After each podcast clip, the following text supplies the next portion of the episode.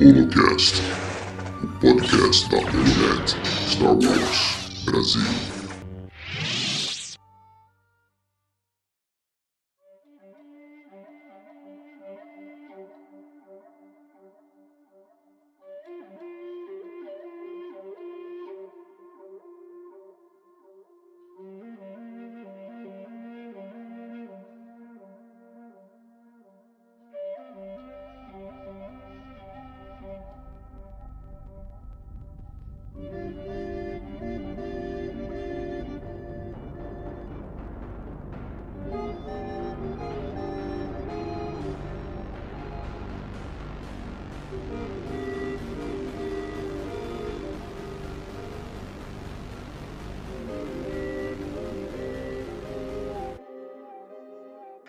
Olá, bem-vindos ao Holocast, o podcast da Holonet Brasil.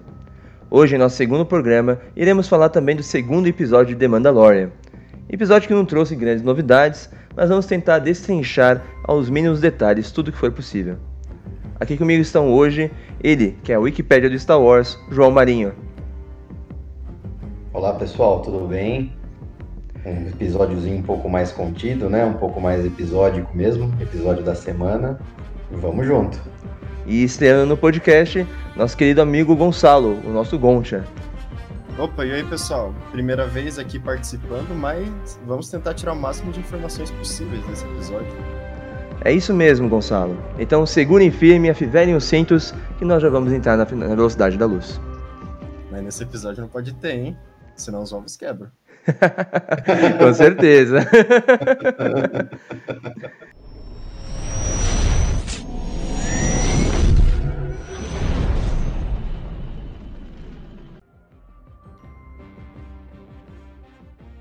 Bem, já vamos começar a conversa. É... João, na sua opinião, é... o que você achou do episódio num todo? Gostei bastante. Um, episódio com uma história fechadinha, né? Um arco fechado. É, muita gente está falando que o episódio é filler, né? Que é só para para encher linguiça aí. Na verdade, eu entendo diferente. Eu acho que o episódio é uma aventura legal, é uma aventura contida, é uma aventura fechada e ele serve para contar o, a saída do, do Mandaloriano em Tatooine, para onde ele está indo, né, aonde ele vai chegar, né?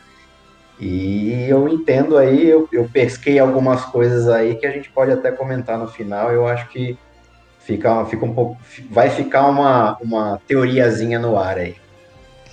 E você, e você Gonçalo? Bem, Cara, eu concordo contigo que o episódio ele realmente não é filler, porque ele mostra, tipo, muita coisa interessante, como você falou, a gente vê o Mando saindo de Tatooine, e eu acho que, tipo, o principal desse episódio é porque talvez essa largatixa sapa aí que aparece, essa mãe, né, dos ovos, acho a que passageira. ela pode... É, a passageira. Acho que o episódio foi para mostrar uma relação entre os dois, porque pode ser que ela ainda seja importante, tipo, mais pra frente, ela pode, ela possa é, por causa da relação né, que ela criou com o Mando, pode sim surgir alguma coisa que ela. Talvez uma oportunidade dela salvar ele. Ou porque a relação deles pode ser importante no futuro. Mas também acho que serviu um episódio para destruir a é, Razor Crash, né, mano? Porque aquela nave já era. É, mas ela reforma bem rápida, se não me... ela pode ser remontada bem rápida, se me lembro bem. É, eu acho que ela é feita de Lego, né? Porque lá, no, lá em Tatooine ela é desmontada pelos Jawas e no mesmo episódio ela já é remontada pelo Mando e pelo. Eu esqueço toda vez o nome do. do. Ah. do, uh, do Unout, que fala. É, é, e tenho dito. Tenho dito, verdade. E João, o Gonçalo levantou um ponto importante. Qual é a raça dessa sapa, cara? Não é mencionado. E assim, eu, eu desconheço a raça dela, porque nunca apareceu nada.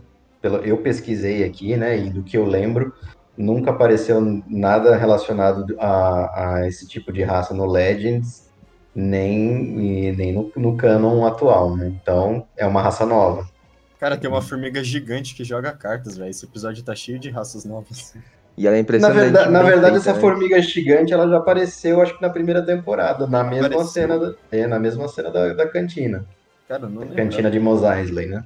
Hum, uhum. Eu também não me recordo muito, mas ela é muito bem feita, né, cara? Pelo amor de Deus. Sim. Ah, e uma. É que é, vocês falaram em Formiga, né? O diretor do, do- desse episódio é o diretor do, do, do primeiro Homem-Formiga. É mesmo? da É, Marvel, baita exatamente. referência, né? E ele tem, ele- a gente vai falar depois, no decorrer do podcast, ele faz várias referências a grandes filmes, né? Sim, várias referências a grandes filmes.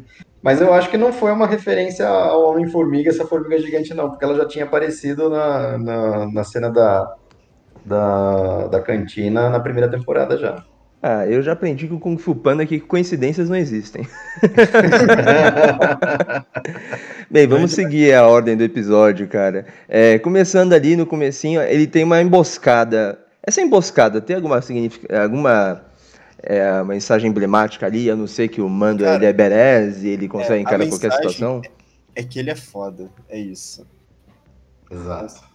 A mensagem é que, tipo, tinha três caçadores de recompensa ali, e os três não foram nem um pouco pares pro Mandaloriano, que conseguiu salvar a criança, conseguiu salvar todos, todos o- os pertences dele e ainda é, e derrotar andou os três. né? pé- E ainda andou a pé por quilômetros durante o dia inteiro, cheio de coisa nas costas. Exatamente. Mas vocês acham que ele O- pode ter tido apenas um assalto simples, uma coincidência, ou você acha que sabiam que ele estava indo para aquela rota? Sabiam no sentido que não que eles sejam idiotas e tipo não notaram o som do, da, da speed Cara, dele.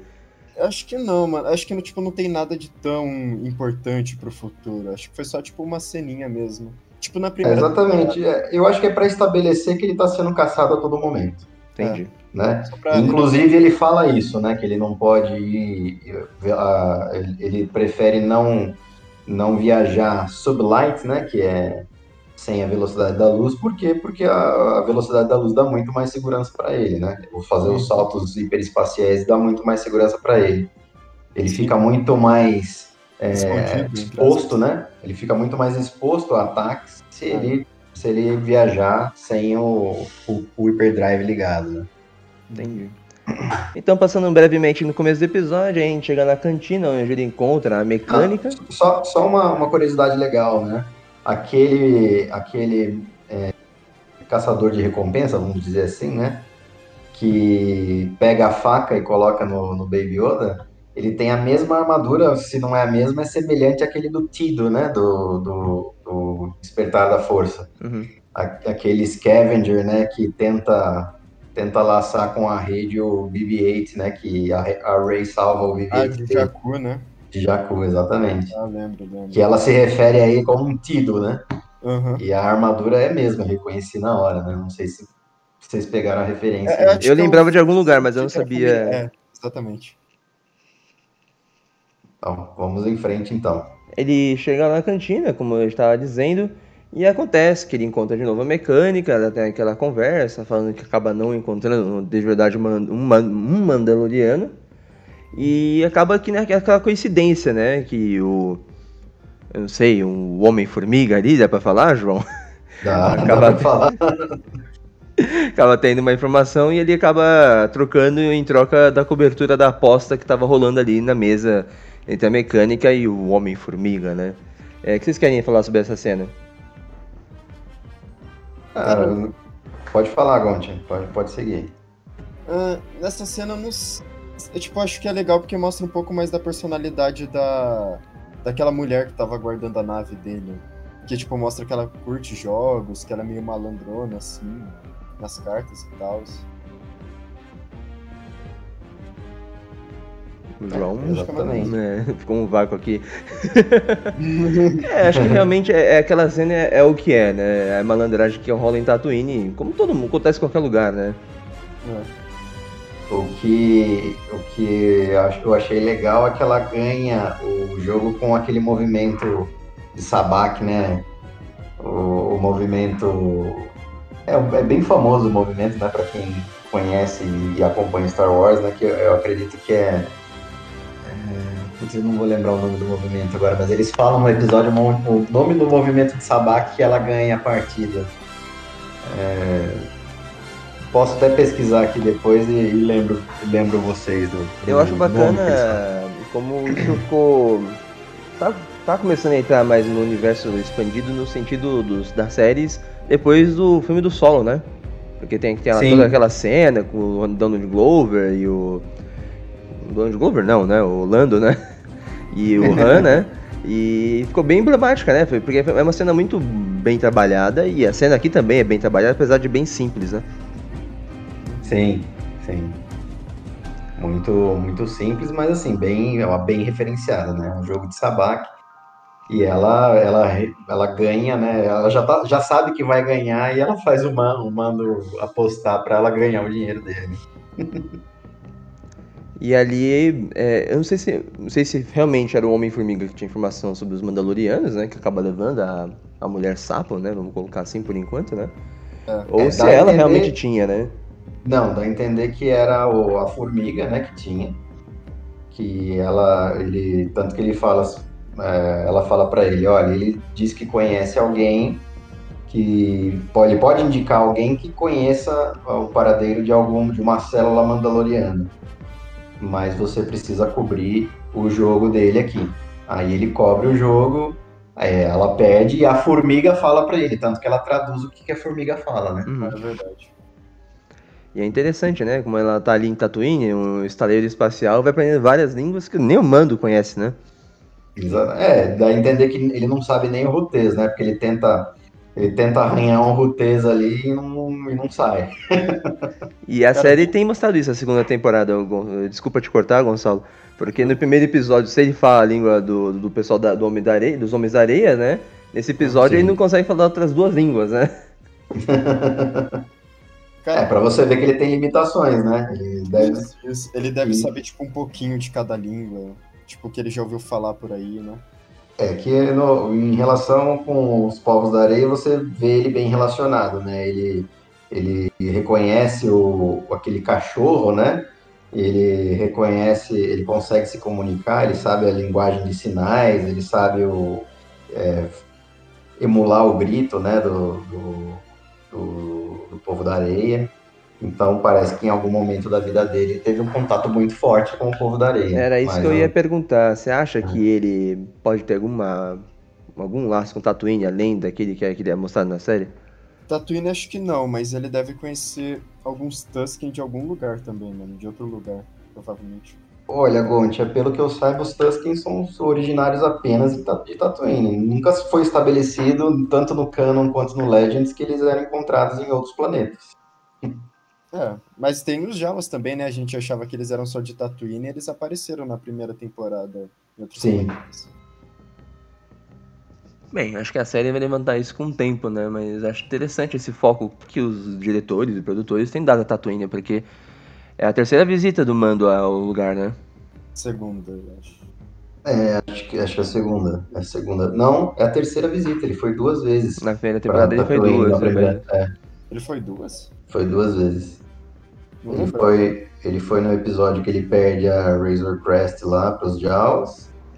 E ele foi no episódio que ele acha ah, o pistoleiro lá, né?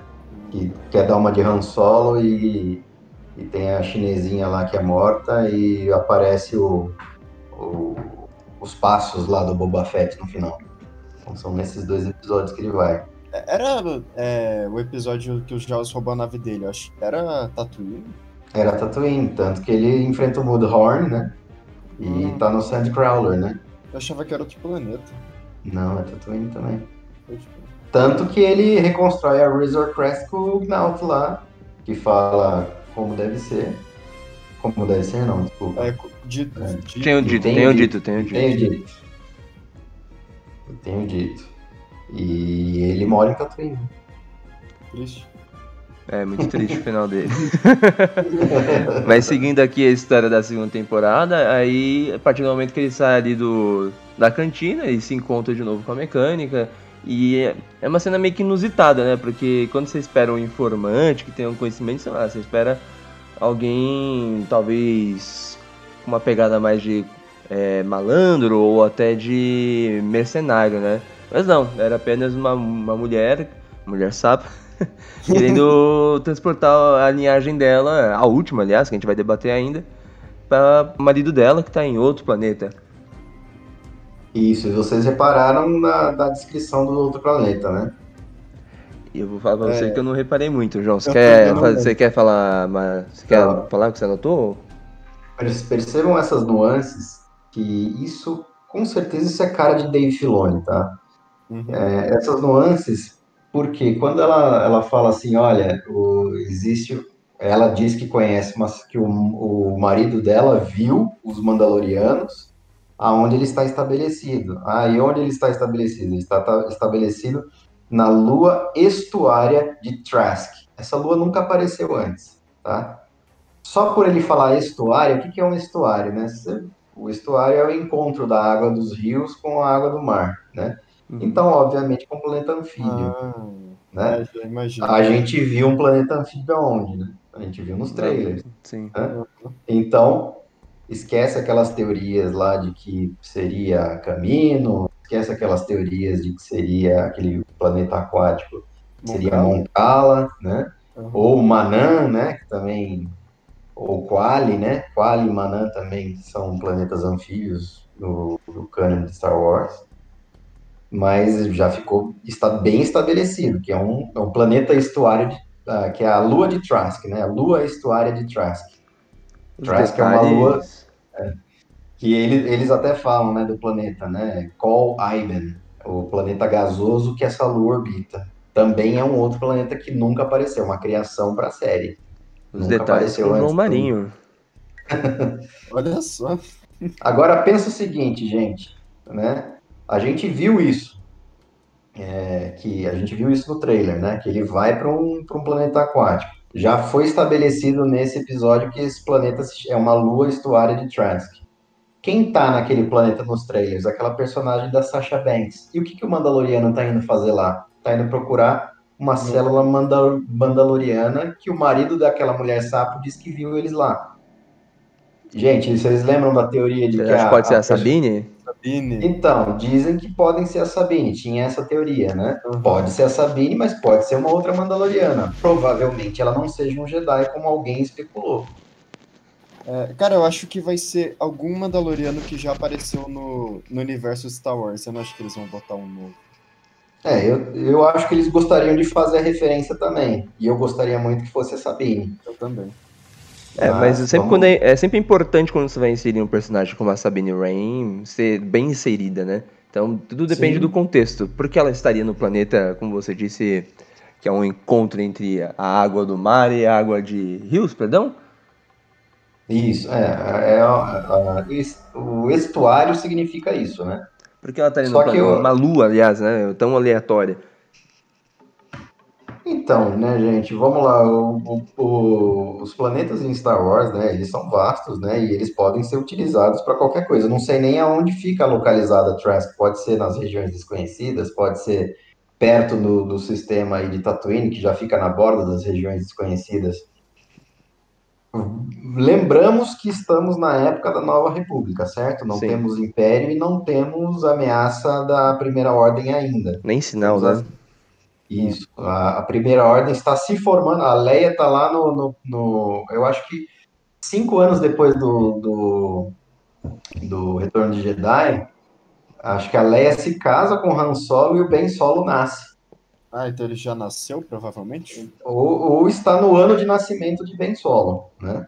Interessante.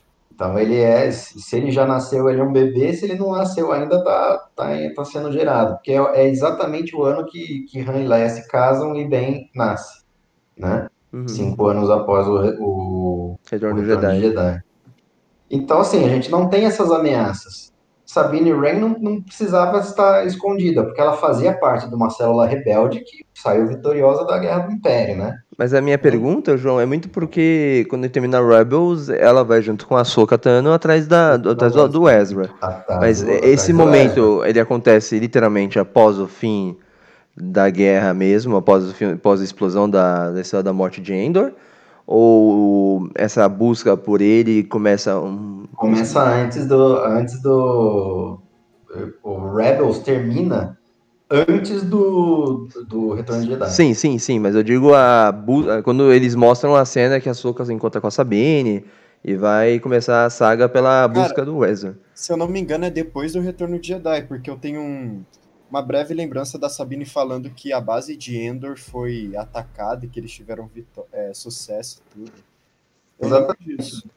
Tá ali, eles estão, elas, as duas estão procurando o Ezra. Pode ser que nessas andanças elas topem com, com o Mandaloriano. né? Porque se for assim, se, a- se for mesmo dessa forma, cinco anos depois do Retorno de Jedi, existe uma probabilidade grande de a gente começar a trilhar o caminho para encontrar a Soka na série. Eu acho, Eu acho que tudo, tudo leva a crer que sim, né? Uhum. Porque se, a- se a gente for realmente levantar essa hipótese que pode ser a Sabine Wren, tudo é uma hipótese, né? Claro que a gente está trabalhando aqui. Que esteja nesse planeta e seja a Mandaloriana ou o Mandaloriano que o, o marido dessa mulher sapo afirma ter encontrado, ter visto, é uma coisa que vai dar o puxão que a série é, perdeu nesse episódio. Não que seja um episódio aleatório e sem nenhum valor, como o João disse no começo aqui da nossa conversa. É um episódio que estabelece algumas coisas que vão com certeza ser importantes no final, porque a gente tem comentado na Holonet, né, ali na nossa página do Twitter desde o começo, a importância desses ovos, né? Porque ele tem tido, tido um destaque em bonecos, imagens de divulgação da série. Vocês podem comentar sobre isso, meninos? Sobre os ovos? Os ovos, é, que, eu- se eu não me engano, todo mundo ficou lá com medo de spoiler. sabe? Não sei se foi um Funko que saiu Foi o Funko, com... foi o Funko, eu Foi o lembro. um Funko, né? Uhum. Saiu um Funko com o Baby Yoda com os ovos. Mas claramente é porque ele come os ovos e é um gagzinho, uma É, piadazinha que tá lá dentro. Então, assim, saiu um Baby Yoda que é fofinho comendo os ovos que é fofinho, que é a piada do episódio. Então, eu acho. Cacete, né, mano? O maluco acabando com a espécie da mulher. Mulher lá que tentando sobreviver e ele acabando com a espécie dela. Aí é ele que coloca todo mundo em encrenca também, né? Ele vai brincar Inclusive com a aranha ali, né? É, exatamente. Não é que ele vai, ele vai comer a aranha, ele come uma aranha, né? Ele abre um ovo. Bem, é, então, aranha. antes de estar nos detalhes da aranha, vamos, vamos continuar aqui. O, o Mando ele sai de Tatooine ali com a mulher sapo. E aí tem aquela cena que é muito bem referenciada e acho que tem um diálogo interessante. Que é quando ele é, vamos colocar assim, enquadrado pela Nova República, né? Uhum. Qual de vocês Sim. dois quer começar falando? Pode começar, Ah? Então, ele é enquadrado, aí ele toma uma batida da, da Nova República. Uhum. Perguntam para ele por que, que o transponder dele está desligado. Obviamente, fica claro que na época do Império né, não era necessário fazer isso, e os, e o- os soldados da Nova República dizem que agora, por conta do setor estar sendo, tá sendo está sob jurisdição da Nova República, é necessário sim. Aí ele fala, tá, ok, beleza. Né, eu- obrigado por avisar. Aí eles pedem um ping, né? O que, que seria esse ping? Esse ping seria um sinal para avisá-los de que ele não era um remanescente imperial, ou seja, não era um imperial disfarçado fugindo das células é, republicanas, né? Aí ele, ele fica meio de saco cheio, né? Vai, tá, não, ah, não tenho aqui. Tá bom, então não tem como, como, como entender que você é um imperial e não, vamos te escoltar lá para a base rebelde. É, rebelde não, desculpa uma base mais próxima da Nova República, para que você seja revistado, né? Não tem como saber se você é um imperial ou não.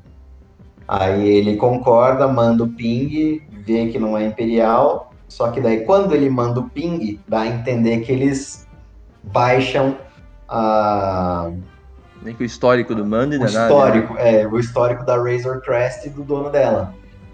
Então, por isso que eles pedem, é muito, é muito bem feita a cena, né? Ô, fulano, troca pro canal 2, por favor. Ah, tá bom. Aí fica tudo Eles mudo, abrem as asas. eles abrem as asas pra posição de ataque e o mando já se liga, né? Ô, E a fulano, curiosidade, né? Que tem o Dave Filoni ali na nave da esquerda, se eu não me engano, e na direita o um outro personagem que a gente não. Eu não lembro o nome dele pelo menos. Mas eu, eu pelo menos, e aí pode ser loucura minha, nunca vi ninguém mais comentando em nenhuma rede social. Eu achei que o Android ali do Dave Filoni parecia muito com o R2D2. Eu não prestei atenção, cara. Eu, eu não. Eu entendo que, não- que ele, pra mim, ele era mais parecido com uma unidade R5, Uhum. só que azul. Pode ser, pode ser. Ele era mais, tinha a cabecinha mais quadrada e não redondinha, igual as unidades R2, né? Era um astromecânico mais antigo, vamos dizer assim. Porque na hora que eu vi, eu falei, será que é o R2? Aí eu até perguntei, mas enfim. Fala aí, Não, acho que o R2 ele ficou com o Luke quando o Luke ele foi procurar os tempos Jedi e tudo. Sim, o R2 é. sempre tá com o Luke. É, O R2 é o droid do Luke, né? Era, quer dizer, é, a gente pode considerar que sim, no final. Sim, ele vira o droid do Luke, né? Pelo menos é o companheiro do Luke. Cara, eu curti demais essa cena, mas eu queria ver mais da Nova República. Tipo, eu gostei dela porque ela mostra que realmente a Nova República tá surgindo, sabe? Tipo, eles estão tá tomando conta, né? Ela, não é tipo mais o Império e antes era a República e na era da República em si não parecia ser tão seguro como é agora, onde os caras eles ficam escoltando naves, eles pedem sinal de tudo, eles querem histórico, tipo, eles estão realmente tentando deixar a galáxia em paz. Só que infelizmente a gente já sabe que por causa do episódio 7, né, o The Force Awakens, isso não vai dar muito certo no final.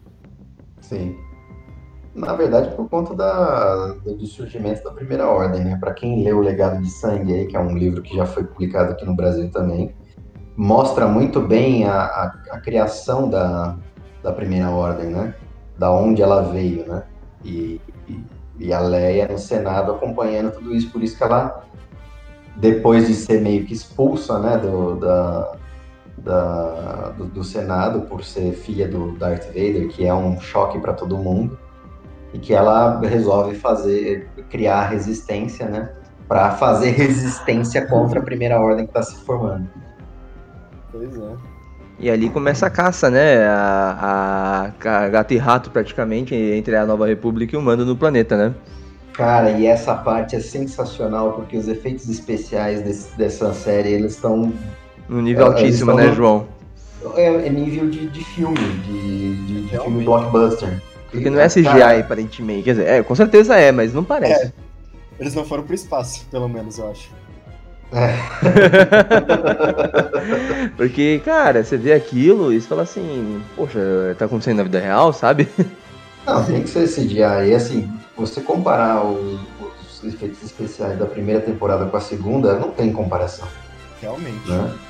É, as criaturas, nem aquelas montarias lá do, do- do Eu Tenho Dito, claramente eram um CGI um pouco de uma baixa qualidade. Não É, dava pra perceber Dava. se você prestasse atenção. É, era um CGI quase stop motion, assim, né? Uhum. Era, era muito de segunda linha. Agora você vê aquelas aranhas, né? É, é sensacional. O É, dragão é- de Great, mano, ele era o muito dragão de Kratos, exatamente. Então, assim. E essa perseguição mostra muito bem isso. Você vê até o rastro do, no ar que as X-Wings fazem e que a Razor Crest faz quando, quando elas estão virando, quando elas estão na perseguição mesmo, né? É vê o rastro nas asas, o rastro do, do ar na- na- na- nas asas, né? é a comprovação que a. Disney tá dando pra gente, né? Que o futuro de Star Wars vai ser televisivo e não é porque vai ser televisivo que vai ser ruim, né? Exatamente. Muito bem feito mesmo. E aí o Mandaloriano, né, com- demonstrando todas as suas habilidades em pilotar a Razor Crest, muito bem, satisfatoriamente bem, né?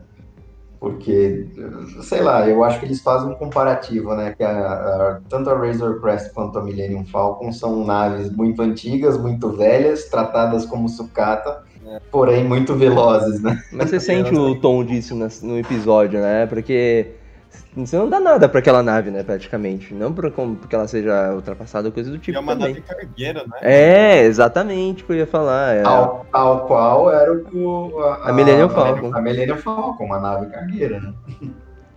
E é uma nave cargueira que ali, cara, topa tudo, como a Millennium. E sofre também como a Millennium, né? E até por isso acho que ele Bate vai nas se... paredes. É, né? E até por isso que eu acho que a, a gente vai demorar pra se despedir dessa nave, se é que a gente vai se despedir, né? Cara, eu acho que ela tá se tornando tão icônica quanto a Millennium Falcon se tornou. Com certeza. E isso prova que não importa a nave, o que importa é o piloto, né, mano? Porque o Han Solo... Ela o importa um pouco, sim, né? Porque É, não, você- mas se a gente pegar, tipo, os pilotos, se você botar eles numa nave ruim e for um bom piloto, o cara vai conseguir fazer coisas incríveis. É porque nessa. É até legal, né, trazer aqui para discussão, né? do- essa relação nave-piloto. que você vê muito bem estabelecido o Paul Dameron como um puta de um piloto, né? Principalmente quando ele está no cockpit da X-Wing, que ó, em três oportunidades é, é, é, sensacional a pilotagem do Dameron. É, primeiro, no, obviamente, a, a no episódio 6, né? Não, no episódio 7. 7, 7 em que é, tanto que o Finn fala, né, that's a hell of a pilot, né, em, em, que ele, sei lá, umas 10 TIE Fighters, ele, só nas manobras ele vai destruindo lá em Takodana, né, uh, aí também todo show de pilotagem que ele dá em cima do, do daquele, cru, daquele cruzador, naquele destroyer, né, da, da, da primeira ordem, destruindo todos os, os canhões, né, de de cima, né? Que ele até, ele até dá um cavalo de pau com a X-Wing. Exatamente. E no final do The Rise of the Skywalker, né? The, the, Rise of Skywalker, né? Que é na batalha final, aí sem contar. Mas Só já que, que tocou é... no tema, João, eu pelo menos eu sinto que no episódio 9 ele perde um pouco dessa... Não, dessa... ele perde um pouco por conta do, da Millennium Falcon. Porque uhum. ele, ele fala assim, eu, tô, eu sou o cara mais rápido, ele, ele vai para tentar salvar o Finn e a Jana, né? Uhum. Aí, aí o, o, o Lando. O Lando, né? O Lando com a Millennium Falcon, não tão rápido quanto esta nave. E dá um pau ah, nele, né? É o fechamento da saga tinha que dar aquele o, ups, o ápice, né, pra nave, né? Porque ela ficou de fora de boa parte da batalha final, né? Sim. É, realmente. Mas vamos voltar aqui ao Mandaloriano, porque o assunto hoje não é episódio 9. Exatamente. então, quando eles estão ali na, na caça, né, como a gente já falou, muito bem feita, né, entre o, a Nova República e o Mando, a nave acaba caindo, né? Ela acaba ficando presa e dá a entender que ia, ela ia ficar de boa, né? Ali, até que chegasse uma hora que o Mando pudesse sair ali tranquilo e consertar a nave em outra hora. Só que acaba. É gelo, né? Acaba caindo alguma hora, quebrando. É, porque claramente ele está em cima de uma caverna, né? Sim. E o local onde ele pousa ali, que ele acaba, acaba pousando ali, é oco e o chão cede, né? E ele cai para dentro, aí acaba de ferrar com a nave dele, né? Aí, aí o, o, o casco, né, que ele fala, o casco foi comprometido, tudo foi comprometido, né? E acaba tendo uma, uma cena bem interessante após tudo isso, né? Porque a nave cai, acaba caindo no abismo, e muito provavelmente ele acha melhor consertar a nave depois. Mas é aquele impasse, né? Como a gente estava falando no começo do podcast. Ele não consegue falar a língua da mulher sapo e ela muito menos a dele, né? E é o jeito que ela encontra para tentar se comunicar, para falar da importância e até afinetar o mando é muito interessante usando. É, eu não lembro muito bem, eu ia falar que era um droid protocolo quando estava assistindo, mas ele me fala não. que é um droid assassino o droid do episódio da prisão da primeira temporada. Exato, porque é o droid que fica na Razor Crest para dar fuga para eles, né? E ele ele meio que tenta abduzir o Baby Yoda lá aqui naquele episódio, né? E ele consegue salvar o Baby Yoda destruindo o droid, mas obviamente que ele guardou as peças ali. Aí é, o, o Gonçalo falou é, muito bem, né? Aquele droid assassino que daquele episódio da prisão e ela consegue acessar o módulo vocal do droid para poder se comunicar com ele. Isso prova que ela é inteligente também, né? Sim. Tem alguns conhecimentos de mecânica e robótica, né? É, eu esperava isso dela, mano. E ela, ela tem uma outra habilidade sensacional, mas a gente comenta um pouquinho mais pra frente. Ah, realmente. Bem, a nossa querida amiga Sapo, ela acaba ligando o droid, acaba falando dele e acaba falando da importância, né? Porque, como eu estava comentando no começo do podcast, e vamos agora enfatizar, é a última linhagem dela, né? E hum. se ela não conseguir chegar até o planeta ali, que o João falou muito bem, que é. O nome, João? É. Lua Estuária de Trask. Isso, muito obrigado. Ela não vai conseguir. É, é, eu ia falar cultivar, mas acho que muito nada a ver, né? Mas manter ali a raça dela viva, né? Junto com o marido dela. Então você acaba é, sentindo um pouco a atenção. linhagem, na verdade. Exatamente, você acaba sentindo um pouco, o humano acaba sentindo um pouco a atenção do assunto, e principalmente quando ela alfineta sobre a questão da palavra código, mandaloriana. Código de né? honra, né? Isso, exatamente. Código de honra mandaloriano. Porque ele dá como perdida, né? Ele fala assim: olha, a gente vai ter sorte se a gente sobreviver aqui, né? Daí, então, então o melhor a se fazer é a gente descansar e aguardar o dia seguinte para ver o que a gente faz, porque ele estava muito cansado de todo, tudo, por tudo que ele passou, né? Exatamente. Aí ela apela pro código de honra falando, olha, isso não pode esperar, é a minha última linhagem, você tem que cumprir o seu acordo. Ele falou, o acordo acabou, o acordo acabou porque a gente vai ter sorte se a gente sobreviver. Daí ela fala, daí que ela apela, né? Então eram só histórias para dormir, aquele, aquela história de que os Mandalorianos se mantêm fiel, fiéis à palavra dele, né? Ou seja, você está quebrando o acordo. Aí, Aí... Ele, lá ele sente uma alfinetadinha. É, ele sente alfinetada e dá certo, né?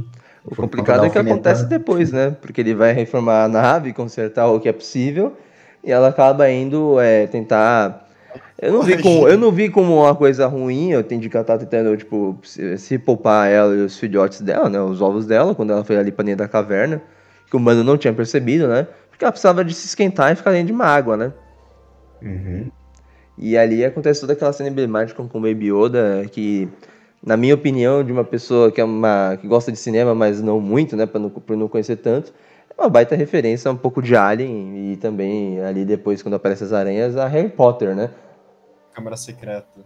Exatamente, Sim, Gonçalo. Mas uh, eu, eu entendo que é claramente a, uma referência a Alien, né? Aí eu acho que isso é mais culpa do diretor. Dave. Isso, do diretor, que do, do, diretor do episódio, né? Sim. Não da, da, produção, da produção que seria o Dave Filoni. Mas é muito interessante a gente. Aí é uma curiosidade legal que eu achei para trazer aqui para o comentário. Se vocês repararem, né, é, são aranhas albinas, né? E vocês sabem onde a gente já viu essas, algumas aranhas albinas antes, né? Na série Rebels. Uhum. Ah, são, é, são aquelas aranhas que que o Kanan e o Ezra. É, que eles tinham estabelecido uma base naquele. Isso, na, a base Chopper, né? que eles não conseguem, eles não conseguem acessar a mente daqueles, daquelas aranhas com a força, lembra disso? Lembro.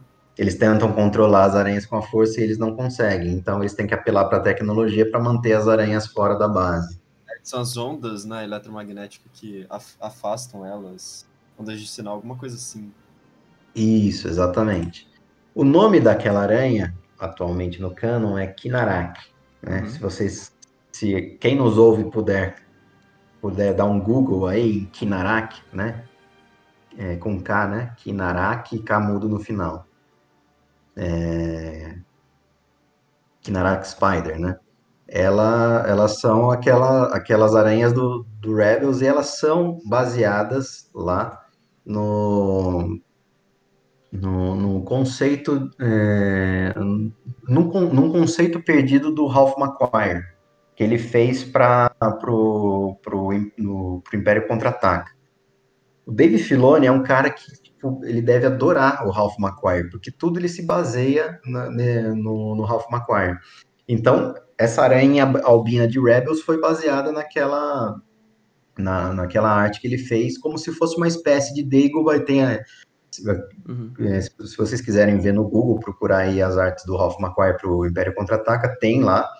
E, e ela, a Saranha tá botando ovos, né? E o Luke tá por ali, como se fosse uma espécie de Dagobah, né? Em que o Luke enfrentaria. Mas ela, obviamente, que por conta da, das limitações da época, ela não foi utilizada na produção, né? É, com certeza deve ter a referência, né, João? Até porque Dave Filoni é um dos produtores de Rebels, né? E como ela, ele é, ela aparece também aqui, ele também é produtor de The Mandalorian, não resta mas muitas perceba, dúvidas, né? Então, mas percebam que não é a mesma aranha de Rebels. Uhum. Ela é uma aranha muito maior, ela tem uma cabeça muito maior, né? Ou seja, o que, que o Dave Filoni fez no meu coração? né? Ele se, é, se inspirou para criar a raça Kinarak de Rebels nesse conceito. E no Mandaloriano, o que, que ele fez? Ele canonizou a própria aranha do Ralph McQuire, porque ela é idêntica. A, a, a da espécie do, do, do, Mandaloriano, ela é idêntica ao conceito do Ralph McQuire. Se vocês tiverem no Google, quem nos ouve, ou vocês, se vocês quiserem procurar no Google, coloquem no Google assim, Kenobi White Spider é Camudo, N-O-B e Y. Kenobi. Kenobi White Spider. Vocês vão achar o, a, a aranha. É, é, vocês vão achar a arte do Ralph McQuire e vocês vão ver que é perfeito, é igualzinho. É verdade. Kenobi White Spider. E é muito legal que o, o Dave Filoni adora, né, a, a, a, essas referências do Ralph McQuarrie, porque ele já fez um droid, um, é, um droid imperial, inclusive né, nesses episódios que se passam nessa base aí que tem as aranhas, não sei se vocês lembram que cai um meteoro com um droid lá que ele que, que o pessoal acha que é bonzinho, mas na verdade ele é imperial, que ele tá é, meio que um droid assassino. Uhum. Ele, ele, esse droid é baseado no conceito original do C3PO, do Ralph McQuire. O Chopper é, um, é baseado no conceito original do R2D2, do Ralph McQuire. O, o Zeb, o, o, Gara, o Garazeb Aurelius, né, que é o, o Lassat, do, de Rebels, ele é baseado no conceito ori original do Chewbacca, que foi desenhado pelo Ralph McQuire. E exatamente, o planeta Lotal, as cidades de Lotal, elas são baseadas no, no, na imagem conceitual que o Ralph McQuire desenhou para Alderan. Vocês procurarem tudo isso, vocês vão ver. O Dave Filoni adora o Ralph McQuire. Por quê? Porque o Ralph McQuire é a essência de Star Wars. George Lucas só conseguiu vender o filme dele para Fox quando ele apresentou as artes do Ralph McQuarrie do conceito que ele tinha para o filme. Por quê? Porque ele sabia que ele precisava ser alguma coisa visual. Ele não podia simplesmente entregar um roteiro que ele não ia convencer os produtores, né? Então ele contratou o Ralph McQuarrie para fazer os desenhos e com os desenhos do Ralph McQuarrie ele conseguiu vender o projeto para a Fox para poder aportar dinheiro para ele poder fazer o filme dele. Tudo que você então, não assim, sabe, não sabe com João Marinho, mais um pouco, né?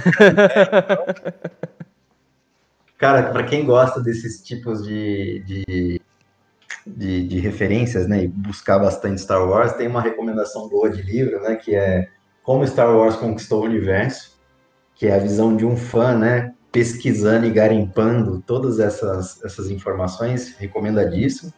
E também tem o, o, o documentário que é bem famoso, né? É, é, aquele, é, acho que tem na Netflix. Bom, não sei mais se depois da compra da Disney vai ter na Netflix.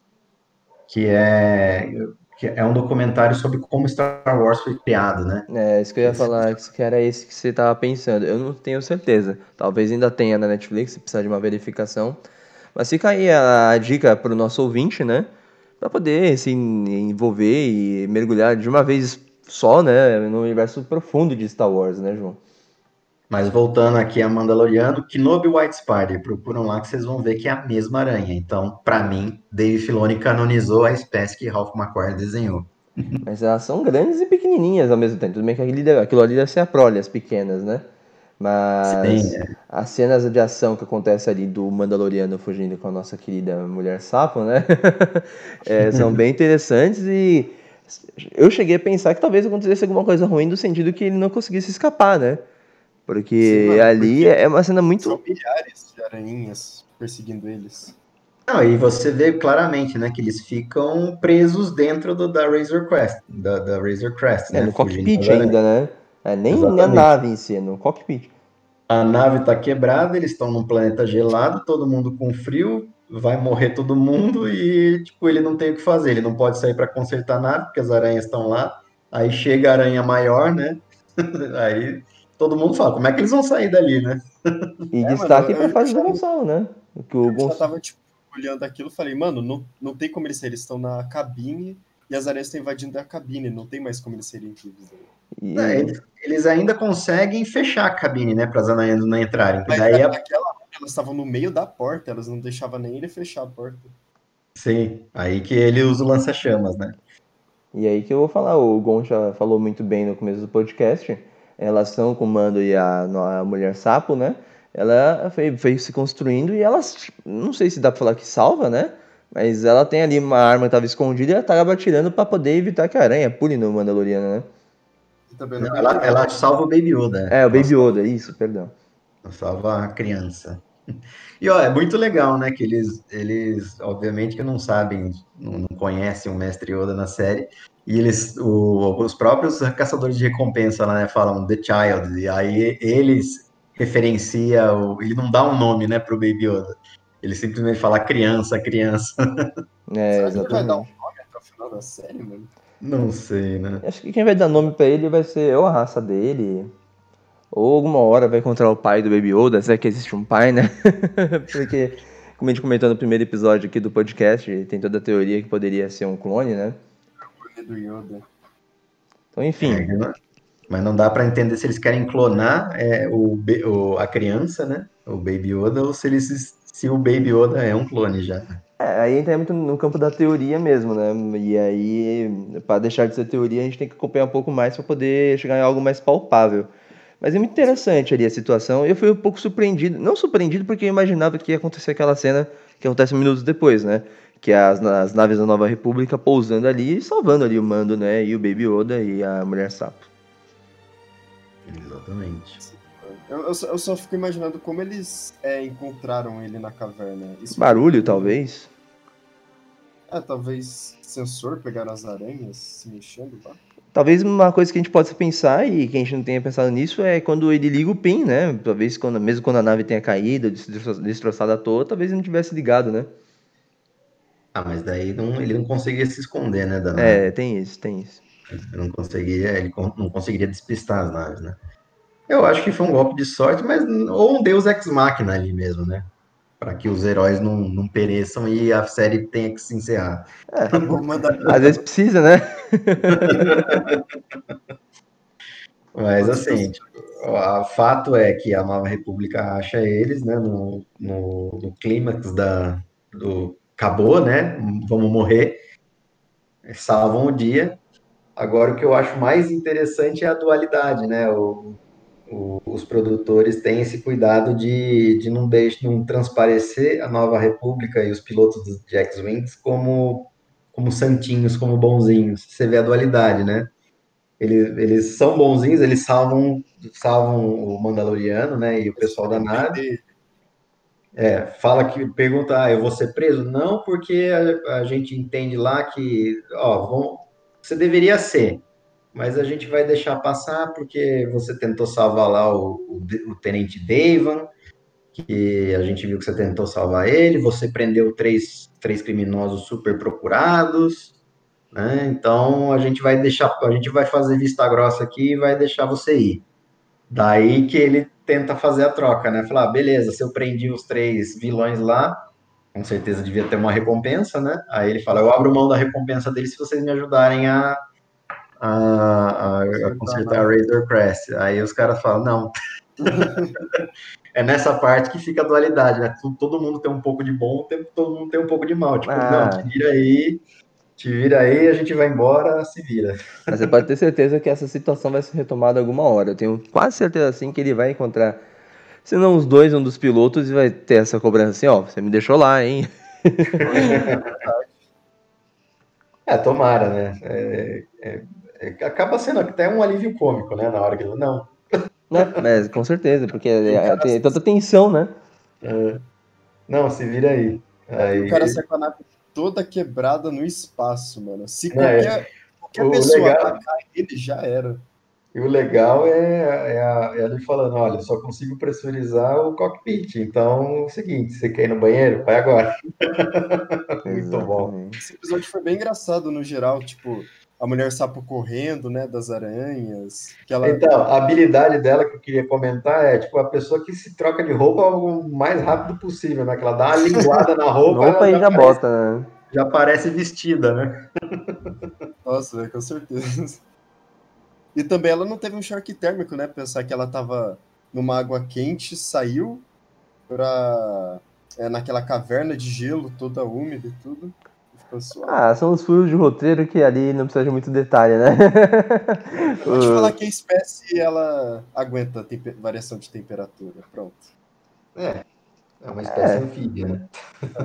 Tem que pensar um pouco, né? Até porque, é, como o João falou, né? É uma espécie que ninguém conhece ainda, né? A gente tá- É a primeira vez que a gente tá vendo, né? E tem todos os detalhes que a gente ainda vai aprender e que talvez seja explorado. Não sei se vai ser muito explorado no futuro, no universo expandido, né? Até Ah, acho porque. que sim. Ah, inventa um caçador de recompensa dessa espécie. né? Com certeza. ser né? interessante. E as expectativas de vocês pro próximo episódio? Então, eu, eu acho que já dei uma adiantada aqui, né? Por conta da, da menção à, à, à lua estuária, a gente já ter visto nos trailers. E a, a, com certeza o, a personagem da, da Sasha Banks aí, se não for um Jedi. Eu, eu tô apostando que é uma Mandaloriana, não vou dizer que é Sabine, porque eu não, eu não, eu não, não dá para cravar, né? Pode ser uma Mandaloriana qualquer, mas eu aposto me assiste que ela é uma Mandaloriana, não necessariamente a Sabine. Pode ser alguém da célula da Bocatan, por exemplo. É, exatamente. não dá pra saber Boca... ainda, sem que ser falado, meu nome é Sabine Wren, tá ligado? A Bocatan, é. se, se eu não me engano, no, nos episódios da, da última temporada de Clone Wars, a mais recente, é, tem, tem uns episódios que elas estão com as armaduras mandalorianas, mas elas estão com aqueles mantos em cima das armaduras mandalorianas lá em Mandalore. Hum. E as personagens da Sasha Banks usam aquele manto, né? Aquele manto meio, meio escuro, né? Meio Jedi. É bem semelhante ao manto que a, que a célula da Bocatã usa, né? Vai saber, pode ser também que a personagem da Sasha Banks seja uma filiada a Bocatã, não sei. É, pode ser. Bem, certo é que eles vão chegar no planeta, né, na lua estuária, que nem o João falou. Vamos ver se vai ter alguma paradinha antes, não sei se vai ser direto no próximo episódio, a ver isso. Mas chegando lá, acho que a situação vai começar a, a ser bastante desenvolvida, o plot da história dessa temporada, principalmente, né? Porque no primeiro episódio a gente tem uma coisa meio impactante, né? Para apresentar o que vai ser, né? Essa busca do mando os Mandalorianos que possam ajudar mas também mostrando que para que veio essa temporada de The Mandalorian, né? Para definir é arrebatador, né? Assim como a primeira cena do Star Destroyer passando para arrebatar todo mundo, para todo mundo ficar até o fim no filme, né? Exatamente. Então, com certeza o primeiro episódio foi arrebatador para falar, olha, essa temporada promete. Sim, Boba Fett, né? Senta aí, aperta o cinto, você vai ter muita aventura tal. A gente não vai entregar tudo nos primeiros episódios, mas fica aí que tem coisa boa. Cara, eu acho que no próximo episódio, o que eu imagino que possa ser? Ele vai chegar no planeta, vai tentar deixar a nave no mecânico e fazer uma jornada com a mulher sapo para encontrar um marido, talvez. E nessa jornada pode ser que ele encontre essa. Aí tá explicado, né? Por que, que tá, ele tá de balsa no, no planeta aquático e não com a Razor Crest. Sim, porque ele deve ter que pegar um barco para ir até onde o marido está. Sim. É bem colocado por vocês dois, né? Talvez a nave fique parada mesmo e ele tem que utilizar de outros meios, né? Para poder se explorar ali, né? Uhum. Bem, bem, bem colocado. Então, assim, quando ele chegar no planeta, não sabemos se vai ser no próximo episódio, com certeza ou vai ser apresentado um novo, um novo personagem, ou até mostrar uma pessoa observando ele de longe, porque você me lembra bem dos trailers, quando ele chega ali, é, se for ela realmente tá aquele planeta. Pode falar. É, não, é isso mesmo que você falou. Ela tá encarando ele quando ele tá no porto do planeta. É, mas não se apresenta, né? É, não, é, não acho que, assim, trailer gosta de tirar as coisas fora do contexto. É, né? sim, com certeza. Eu entendi que ela estava de longe olhando, encarando, e ela meio que some, né? Sim. Não sei, mas aí pode ser que tenham tirado propositalmente de fora de contexto. Não dá para cravar, né? Ela pode estar tá ali se apresentando para ele também. Sim, a gente não sabe. Tem que esperar. Tem que esperar, porque que ainda não é só eles mesmo que estão produzindo a série sabem o que realmente vai acontecer. A gente, como telespectador, só pode especular, tentar entender e principalmente apreciar. Com certeza. E eu vou registrar aqui que eu gosto dessas séries episódicas, um episódio por semana, porque nos proporciona isso, gente, discussão. É, porque se for tudo direto não dá mais para fazer teoria da temporada e tudo mais. Exatamente. Tomara que eles sigam com, com esse, porque eu, eu sentia muita inveja do pessoal que acompanhava Game of, Game of Thrones, porque eu, infelizmente, não acompanhei, porque eu eu estava lendo os livros, né, e eu achei que eu ia confundir. E o pessoal comentava sempre, né? Falei, putz, podia ter com Star Wars, né? Agora fomos presenteados. Com certeza. Bem, chegamos é. perto do fim do episódio. É, algum comentário final, além daqueles, que estamos, além daqueles que estamos fazendo agora? Goncha? Uh, cara, eu só acho que o próximo episódio vai ser muito foda. E com certeza vai ter. Acho que vai aparecer a Mandaloriana de longe encarando ele. Eu acho que é isso que vai acontecer. E você, João? E eu só gostaria de afirmar que Mandaloriano está mantendo para mim a boa qualidade, na minha opinião, né?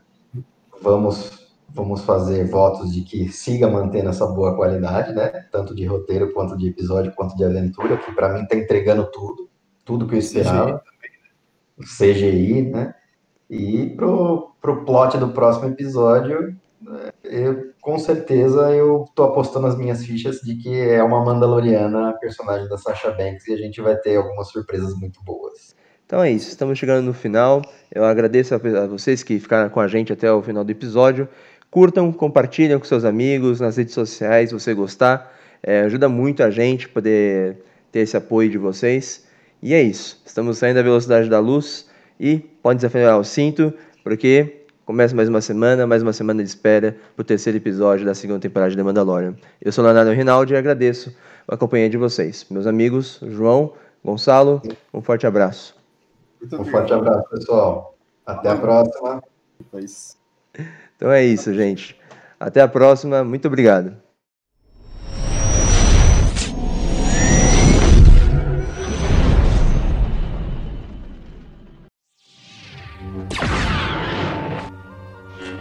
Holocast, o podcast da Holonet Star Wars Brasil.